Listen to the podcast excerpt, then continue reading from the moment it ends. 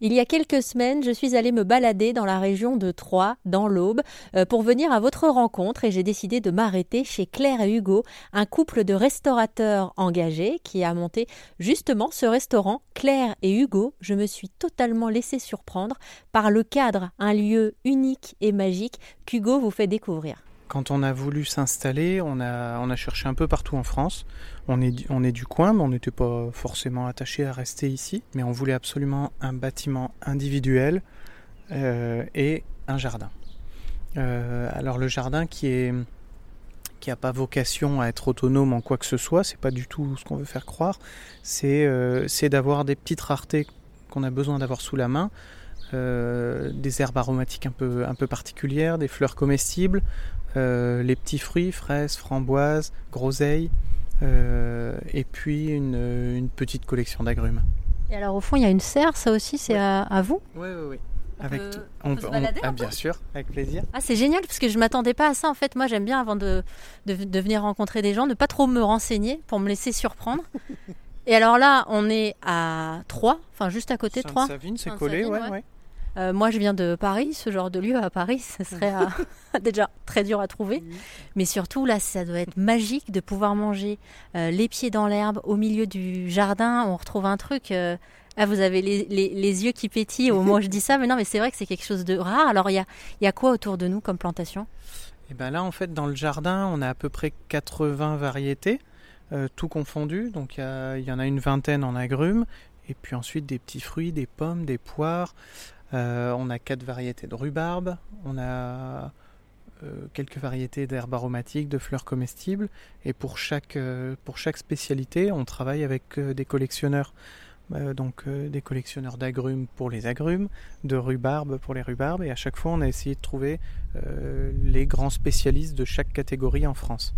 Donc ce qui veut dire que vous, quand vous êtes dans votre labo de pâtisserie, c'est ici que vous venez piocher C'est ça ou quand euh, pour le restaurant, quand on fait une infusion, quand le client commande une infusion, on vient dans le jardin, on prélève euh, ce dont on a besoin et on fait l'infusion avec.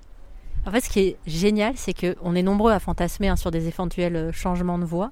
Et j'ai l'impression vraiment que limite, vous avez été au-delà de vos espérances à vous. Ben, ça, a été mûrement réfléchi. et avant, avant d'avoir ce lieu, on a eu un food truck pendant six ans. Euh, un gros bus à double étage qui faisait restaurant et on se déplaçait euh, chaque jour. Euh, donc on a eu le temps de réfléchir à ce qu'on souhaitait, ce qu'on ne souhaitait plus. et avec tout ça, arriver à construire l'entreprise qui parfaite entre guillemets. Alors vous, vous êtes compagnon du devoir en pâtisserie. J'aimerais qu'on fasse aussi un point là-dessus parce que du coup, les compagnons du devoir, c'est quoi exactement? Comment on y entre? Qu'est-ce qu'on nous demande? Alors, euh, moi, quand je suis entré chez les compagnons, donc j'avais 14 ans, j'ai fait ce qu'on appelle le. On peut peut-être On peut aller dans la serre, oui. J'ai fait ce qu'on appelle le Tour de France, donc c'est qui consiste à faire entre 6 mois et un an dans chaque ville, et puis à tourner euh, le nombre d'années nécessaires. Alors, c'est la grande différence entre les compagnons et un, et un cursus de formation classique, c'est que chez les compagnons, on arrête de tourner, enfin de faire notre Tour de France quand on pense être prêt à passer à l'étape suivante. Et à ce moment-là, on fait la demande pour devenir compagnon. Et puis, les, ce qu'on appelle les anciens euh, valident ou non notre choix et nous donnent le travail pour devenir compagnon. Mais c'est une école, euh, bon, professionnelle, c'est une chose, mais, mais de la vie en général, euh, qui apprend d'abord à vivre en communauté avec d'autres personnes, et puis quand même très axé sur, très axé sur le métier, puisqu'on a, quand on fait notre tour de France, on a l'embauche de tous les jours. Euh, notre employeur, et ensuite on a des semaines de formation. Et puis chaque jour, quand on finissait le travail, on avait euh, des cours en plus euh, pratiques, théoriques. donc il y a de quoi être, avoir une formation. pour ma part, c'était sur 6 ans, mais 6 ans assez concentrés. Et du coup, quand vous dites ça apprend à vivre en communauté, c'est-à-dire que vous vivez vraiment avec d'autres compagnons du devoir? Oui, c'est ça. On vit, on vit ensemble avec d'autres corps de métier dans des maisons de compagnons. Euh, dans lesquels on a des ateliers pour pratiquer notre métier après nos heures de boulot. Euh, et ça apprend quand même beaucoup de choses. Euh, et, on a cet esprit-là de, transmission, c'est-à-dire que même si on a même si on a fait que deux ans chez les compagnons, on est déjà en train d'apprendre aux plus jeunes qui viennent d'arriver et ainsi de suite. Donc chez nous, quand on, quand on dit un ancien, ça peut être quelqu'un qui a simplement 5 ans de plus, mais qui a un cursus un peu plus avancé et qui enseigne aux plus jeunes.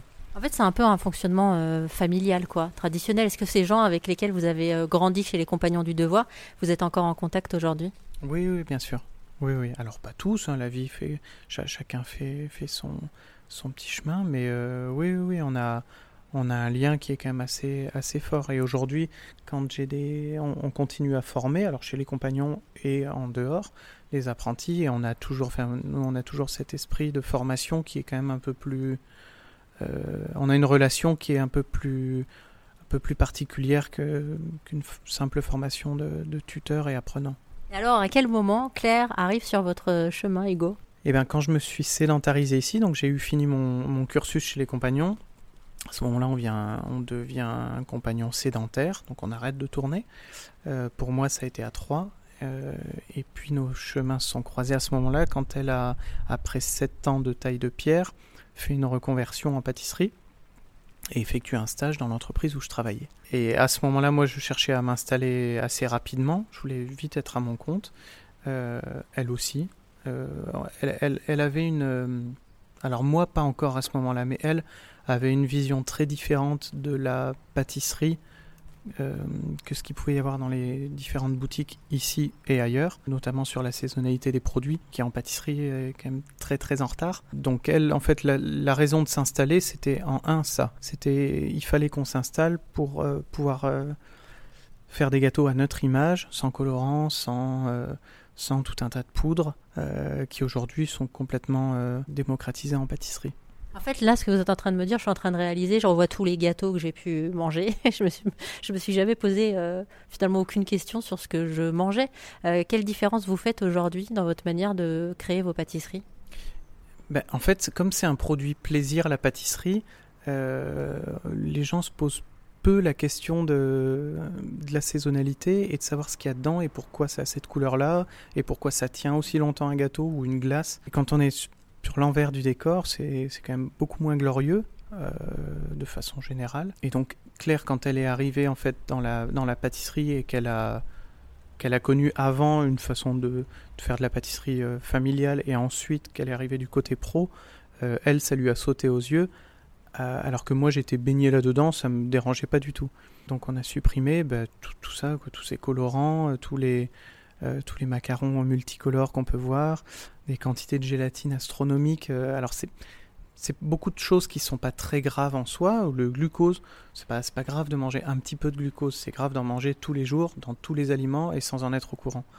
Euh, donc voilà, c'est un peu effacer toutes ces choses là de nos recettes et donc voir la chose différemment. Et si jamais vous allez vous balader prochainement dans la région de Troyes, petite escale obligatoire chez Claire et Hugo pour goûter pourquoi pas à leur tarte aux fraises maison, mais aussi à toutes leurs bonnes spécialités. Et puis petite particularité quand même de leur restaurant Claire et Hugo, c'est qu'il y a même un côté boulangerie et ils ont décidé il y a quelques mois de se lancer dans la fabrication de pain de campagne maison.